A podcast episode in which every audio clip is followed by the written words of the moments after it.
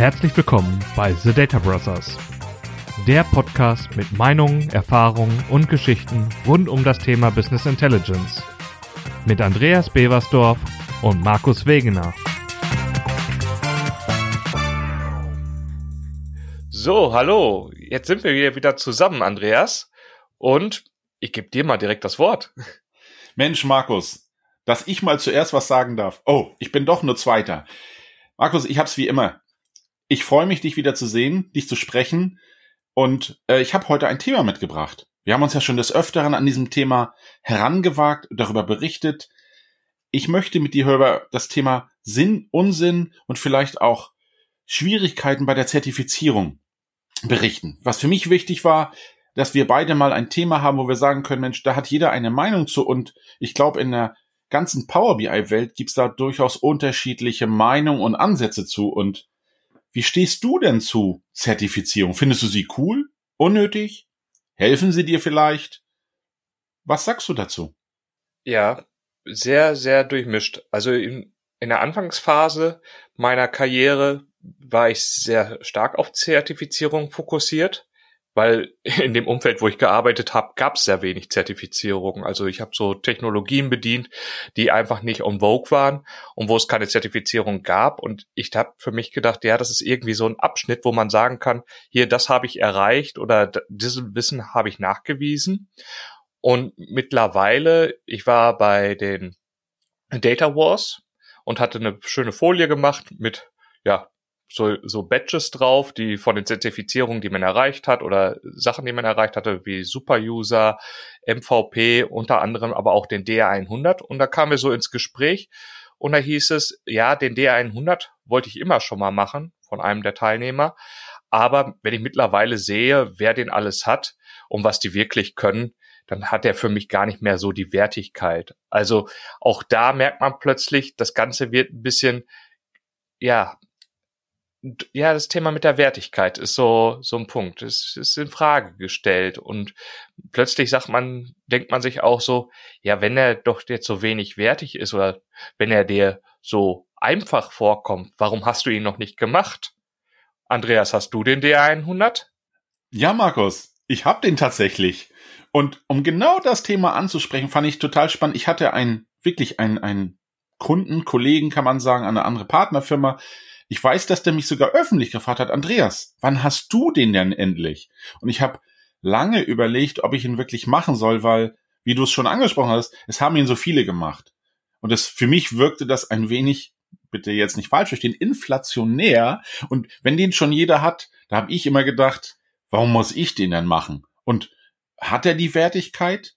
Naja, Ende vom Tag war, da wir ihn natürlich für gewisse Themen benötigen und die Firma Microsoft ja auch Wert darauf legt, dass die Partner zumindest einen gewissen Grundlevel haben, was ich persönlich begrüße, denn was wir von anderen Firmen, also ich aus meiner Vergangenheit noch kenne, ist, dass diese Zertifizierung auch äh, bisschen belegen oder sicherstellen, dass der Partner, der jetzt mit dieser Software zur Tür reinkommt bei dir, dass der zumindest auch schon mal die Software angewendet hat und dir nicht erzählt, was auf dem Papier steht, sondern der hat das wirklich schon mal genutzt.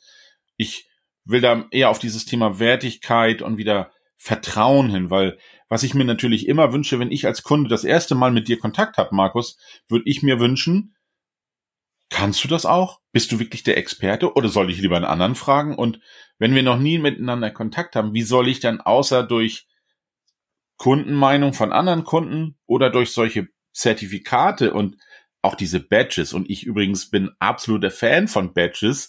Das haben die wirklich toll gemacht. Ich liebe Badges. Am liebsten würde ich mir mein ganzes T-Shirt voll pflastern. Dann müsste ich aber mehr machen als den DA 100. Und ich weiß nicht, wie das bei dir da aussieht. Ich finde, das Grundrauschen reicht und die meiste Zeit ist man ja damit beschäftigt, Kundenlösungen zu entwickeln. Da habe ich für Zertifizierung manchmal kein Ohr. Ja, also ich habe es selber auch mal überlegt und ganz am Anfang haben wir den Microsoft Certified Solution Engineer gemacht für das BI-Thema und da war Microsoft auch von der Zertifizierung noch ganz anders aufgestellt. Da damals mussten wir fünf Module ablegen Einmal äh, SQL-Abfragen, dann Administration des SQL-Servers, dann das Implementieren eines Data Warehouses, dann die Implementierung von Datenmodellen und Reports und zum Schluss sogar noch Designing Business Intelligence Lösungen oder Solutions. Und ich meine, das war ein richtiger Kraftakt und teilweise auch mit Themen, die mich in den meisten Fällen oder im alltäglichen Arbeiten gar nicht so betroffen haben, weil wir eben Administratoren vor Ort haben, die den SQL-Server gewartet haben und so weiter. Man musste eben dieses Know-how sich erarbeiten, sich mit der Technologie auseinandersetzen.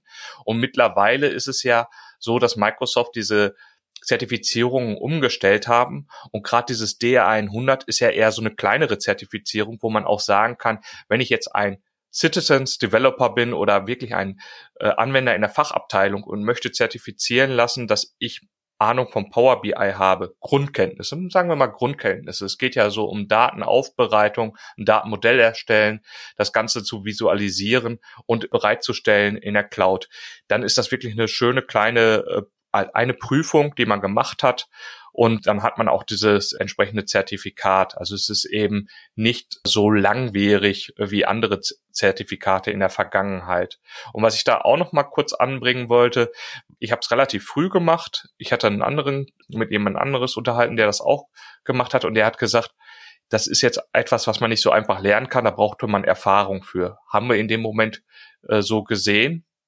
Mittlerweile muss man sagen, gibt es auch viele Lernangebote. Der Rishi hat da so eine Lernplattform aufgebaut. Ich kann das auch mal in die Show Notes reinsetzen. Da kann man so in diesen Quiz-Modus reinkommen und kann einfach schon mal Fragen beantworten, weil das ist für mich immer so dieser Punkt. Man muss in die richtige Stimmung reinkommen. Jede diese Prüfung, da werden Fragen gestellt, man hat einen Zeitdruck und muss diese Fragen beantworten.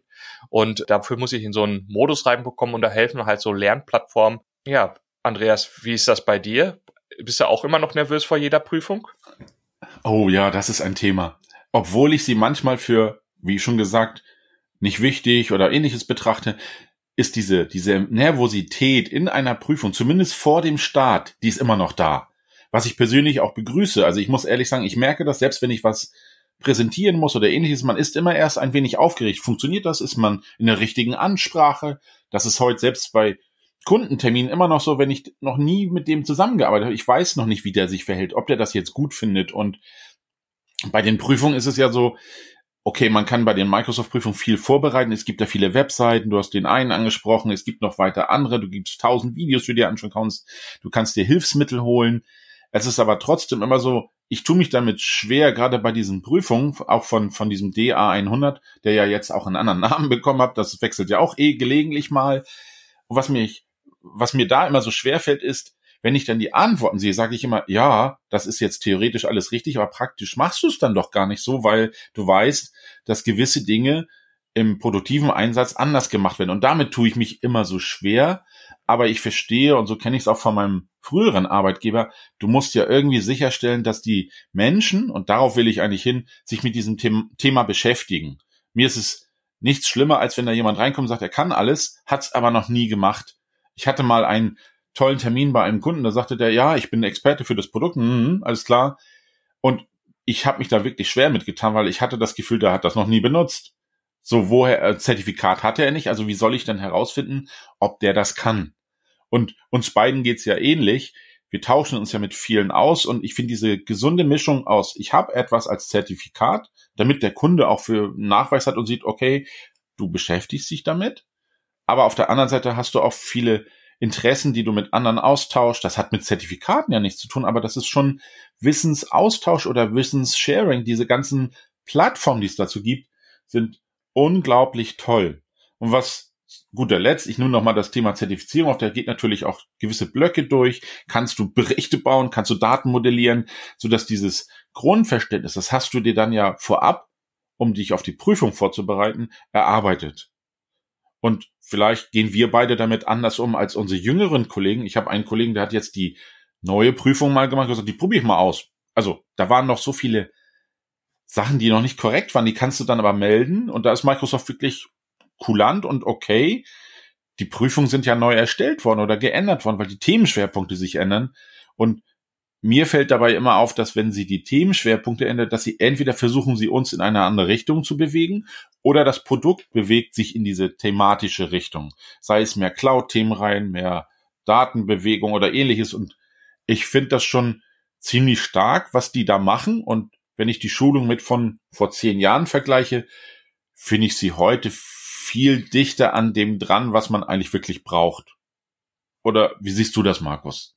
Ja, bin ich bei dir. Da ist ja auch Microsoft wirklich so an dem Punkt, dass sie das Ganze ein bisschen mehr pushen. Es gibt immer wieder Events, wo kostenlose hm, Voucher bekommt für die Prüfung. Die Prüfung selber kostet nicht sehr viel. Ich weiß gar nicht, was gerade der aktuelle Preis ist, 165 Euro oder so. Also es ist im vertretbaren Rahmen. Dafür ähm, ja, also ich weiß, sind, sind ja spannende Sachen, wenn man dann mal in dieser Prüfung ist und macht sie online und liest mal die ganzen Richtlinien, was man einhalten muss, dass man keine Bücher in der Nähe haben kann, also dass es gesehen werden muss, dass Webcam äh, den ganzen Raum ausleuchten muss, dass eben keine Möglichkeit sein muss, dass ein weiterer Teilnehmer irgendwie in dem Raum ist, sondern man muss ja wirklich allein sein. Man, es wird sogar gesagt, dass man kein Wasserglas oder so da haben muss. Das Handy muss für Anrufe, also von dem Überwacher, von dem Agent äh, in der Nähe liegen, aber so, dass es eben nicht äh, direkt da ist, sondern eine Griffweite da ist und dann passieren ja auch spannende Sachen. Also ich habe mal von jemandem gehört, der hat gesagt, ja, da habe ich mich entschieden, ich mache mal eben die Prüfung und während der Prüfung fällt mir auf, meine Frau schläft auf der Couch und wenn die jetzt hochkommt, eh, habe ich eben nicht bestanden, wäre ärgerlich oder so. Also man selber ist vielleicht ein bisschen lockerer an der Stelle, aber eben das ist schon schon spannend und das Ganze, was eben auch gerade in der Pandemie hat ja Mike Microsoft das Ganze gepusht, um eben Leuten, die durch Kurzarbeit oder so betroffen waren, die Möglichkeit zu geben, ihre Karriereweg damit ein bisschen zu entwickeln und eben diese Prüfung zu machen und gleichzeitig natürlich auch das Wissen zu streuen und die Leute näher an das Tool ranzuführen. Wo wir schon mal von alten Arbeitgeber bei dir gesprochen haben, Du warst ja bei einem Arbeitgeber, der auch eine Software vertrieben hat im BI-Segment und die auch Zertifizierungen angeboten haben. Und ich selber durfte auch da schon mal eine entsprechende Zertifizierung machen. Aber die haben ein anderes Konzept gemacht, zumindest bei der Erstzertifizierung. Da war es eine Fallstudie über zwei Tage. Das war nochmal ein anderes Niveau. Also tatsächlich mit so einer Aufgabenstellung, Kunden, fiktive Kundensituation. Wir haben Daten, wir haben das Tool. Und ja, man musste dann eben anhand der Aufgabe ein Datenmodell, einen Bericht entwickeln. Man musste bestimmte Berechtigungen setzen. Das war schon ein Brett. Und ich glaube sogar, die Zeit war schön passend skaliert. Also es war nicht viel Luft drin. Kannst du da mal ein bisschen Einblick geben? Ja, kann ich gerne machen. Also du sprichst ja meinen alten Arbeitgeber, die Cubeware, an. Und was ich da wirklich spannend fand, wir mussten die Prüfung ja auch machen, wir als Berater, weil wir natürlich versucht haben, dieses Zertifikat nicht nur unseren Partnern zu geben, sondern damals auch wirklich unseren Mitarbeitern, dass dann der Kunde weiß, Mensch, der kann das auch und der hat das auch geschafft. Und diese zwei Tage, also ich, ich habe viel danach gefragt, weil ich danach diese Zertifizierung auch selber abgenommen habe später. Was ich total spannend fand, das war ja wirklich versucht aus dem Kundenprojekt zu nehmen. Das heißt, du kriegst eine Aufgabe, der Kunde sagt, ich habe hier etwas, das hätte ich gern so abgebildet.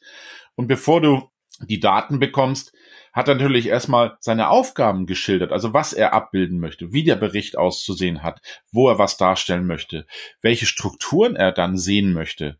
Und das Spannende ist, dass du danach noch eine, ich glaube, halbe Stunde oder Stunde hattest du Zeit, dich vorzubereiten, dir mal die Daten anzuschauen und dann zu überlegen, wie du es baust. Und was da mit diesem Werkzeug auch möglich war, du konntest ja unterschiedliche Lösungsansätze verfahren. Sei es, du machst es mit der Technologie von Microsoft, SSRS-Service und so weiter. Das war spannend. Und ich habe damals sogar noch meinen vorigen Arbeitgeber bedient, wo ich auch eine alte Urlaub-Datenbank benutze. Ein alt kann man gar nicht sagen, aber die war halt nicht so bekannt. Aber ich war auf der viel fitter und schneller mit der Lösung fertig, so war mein Ansatz, als mit der Microsoft-Lösung. Und was wirklich da so herausfordernd war, das ist wie fast im Kundenleben, der Kunde sagt dir, ich habe hier etwas, das hätte ich gern. Und mit den Daten rückt er erst später raus. Und du hast ja zuallererst die Lösung auf einem Demo-Datenset gebaut. Das heißt, das echte Datenset wurde erst bei der Prüfungsabnahme, wurde es dir quasi ausgetauscht und dann musste sich deine Lösung beweisen im Real Life, ob denn auch wirklich alles drin ist, wie Fehlerhandling. Das war schon ich fand die Aufregung, die war noch stärker als bei einer DA 100, weil das ging wirklich über zwei Tage. Und ich habe auch etwas über einen Tag gebraucht und ich habe mich am ersten Tag gar nicht getraut abzugeben, weil ich dachte, na, das prüfen wir noch mal alles.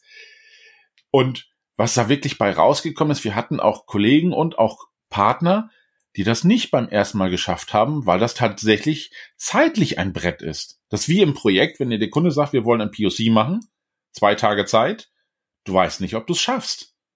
Weil du musst dich natürlich schon ein bisschen fokussieren und in dem Moment ist es auch eher, für diesen Tag nicht die Ideallösung zu schaffen, sondern eine Lösung, die das abbildet, was der Kunde sich wünscht. Wenn du mehr schaffst, ist gut, aber das sollte das Minimum sein. Also in, im Sinne von kleinste gemeinsame Nenner, schaff die Lösung. Das Schöne mit der Sahnehäubchen kannst du später machen, Markus. Und ich glaube, das kennst du auch aus deinen Projekten, wenn das ist ja immer das Hauptthema. Was hilft dir ein Zertifikat, wenn du das, was du dort gelernt hast, nicht in dein echtes Projektleben übertragen kannst. Oder wie siehst du das? Ja, ich fand damals die Prüfung auch sehr herausfordernd und spannend, besonders wenn man überlegt, dass man im ersten Moment alle Mittel hat, die man auch beim Kundenprojekt hatte. Also es war kein Internet gesperrt, wenn man Bücher hatte, konnte man es nachlesen und so weiter. Da war einfach nur der Faktor Zeit, die richtigen Informationen zum richtigen Zeitpunkt wirklich zu erarbeiten oder zu haben. Und ähm, ja, es gab auch die Möglichkeit mit Rückfragen und nachher, wie du schon sagst, es gab eben eine Abnahme, es gab eine Art Präsentation, in dem man gesagt hatte, okay, wo finde ich jetzt hier diesen entsprechenden Bericht, wie ist der aufgebaut? Man hatte sogar teilweise genauso wie im echten Leben. Der, der Prüfer hatte jetzt nicht immer oder war jetzt nicht immer bei allen Fragen da, aber es kam mal vorbei, sagte, wie läuft's und man konnte dann durchaus sagen, ich habe hier ein Problem ähm, mit der Thematik, wie ist das zu verstehen? Wie, wie weit soll es wirklich gehen? Also zum Beispiel, ich glaube, Währungsumrechnung war zum Beispiel auch so ein Thema, wo es mehr als einen Lösungsansatz gab und wo man dann doch vielleicht irgendwo hinkommen musste, dass man eben nicht dieses Sahnehäubchen macht, aber hat sich da vielleicht doch nochmal mit dem entsprechenden ähm, Anforderer in dem Moment, der Prüfer, äh, besprochen und hat gesagt, ich sehe das jetzt so und ich glaube, ich werde im ersten Moment und dann hat er einem vielleicht nochmal bestätigt oder so ein bisschen aufgebaut, weil man vielleicht doch schon ganz schön unter äh, Schweiß stand und ähm, ja die ganze Lösung zusammenbauen wollte ja, also doch war etwas, wobei wir auch selber gesehen haben, dass ich glaube, der eine oder andere mit dieser Prüfung, ja, es ist schon hart, äh, einen Consultant zwei Tage aus dem Business zu ziehen für, äh, für so eine Prüfung. Und auch von der Cubefair-Seite war das Ganze dann eben nicht bei eben bei 100 Euro oder so, weil sie haben ja wirklich auch einen Mitarbeiter abgestellt, der dann eben in den zwei Tagen das Ganze begleitet hat. Also es war dann doch schon mal umfänglicher. Und dann später, da sind wir jetzt auch hier vielleicht bei äh, dem Thema mit, auch mit Microsoft oder so, es gibt so das Thema Nachprüfung.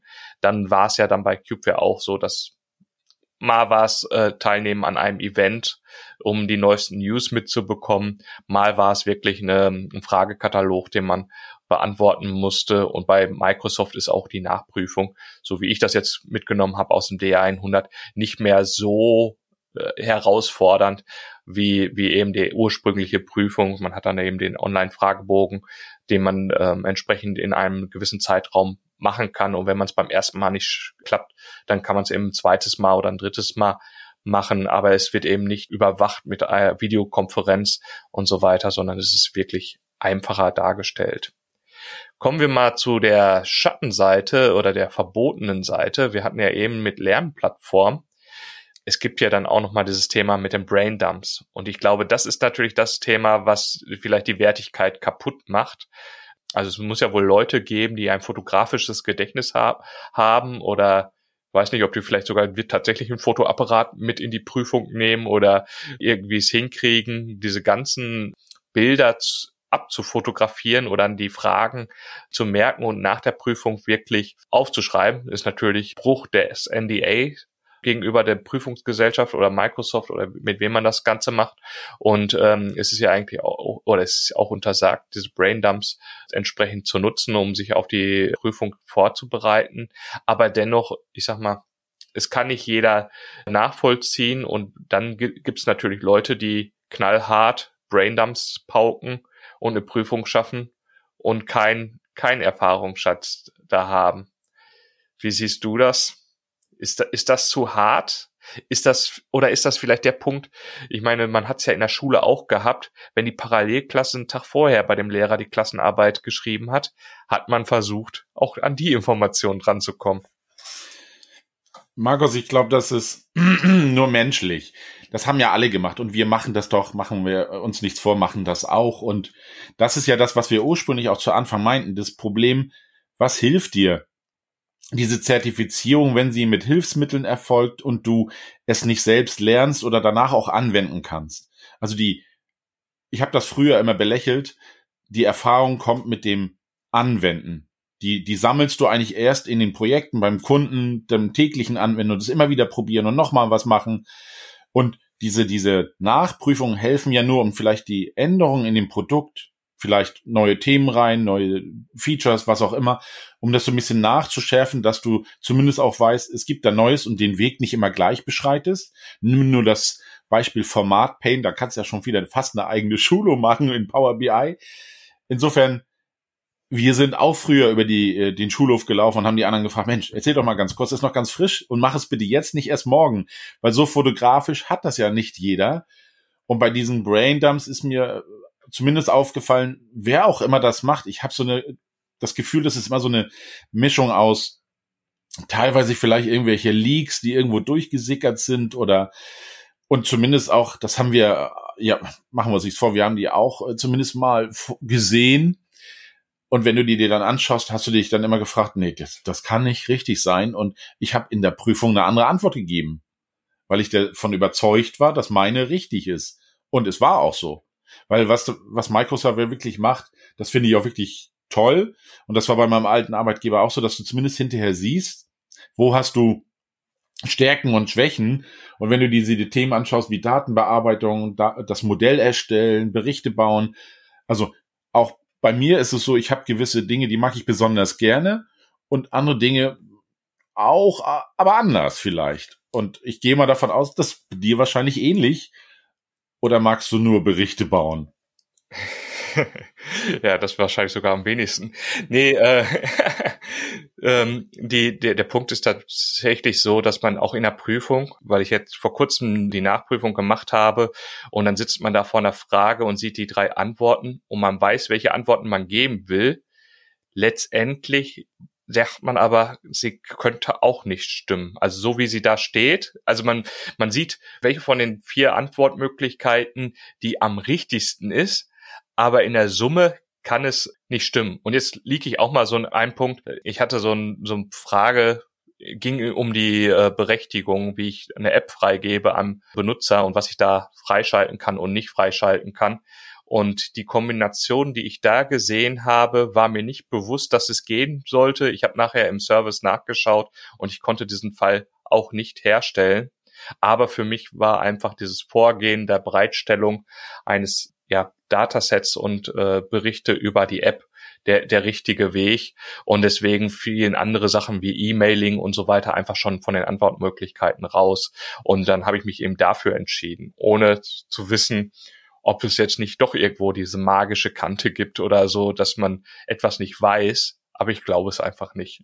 Also das, das, ist, das ist sowas, wo es wirklich eine Verunsicherung in solchen Prüfungen gibt. Und ich glaube, da ist auch so ein Punkt, weil es auch da mehr aufgefallen ist, ich glaube, ich habe die Nachprüfung in Deutsch abgelegt und ich glaube die Prüfung in Englisch. Und, und man merkt so manchmal, darf man sich vielleicht doch die Native-Sprache Englisch nehmen. Nicht, dass jemand noch in der Übersetzung einem da so einen, Strick hingesetzt hat, wo man drüber stolpert, weil weil es eben nicht akkurat übersetzt wurde. Andererseits, wenn man es in Deutsch hat, da fühlt man sich irgendwie teilweise wohler, wenn man irgendwie bestimmte englische Begrifflichkeiten nicht so transparent hat. Ja, ich glaube, wir haben das Thema ganz gut umrissen und wir könnten es mal wieder zusammenführen zu den drei Dingen für den Heimweg. Andreas, du oder ich? Ich fange mal mit was Abwandelnden an, wenn es für dich okay ist. Okay.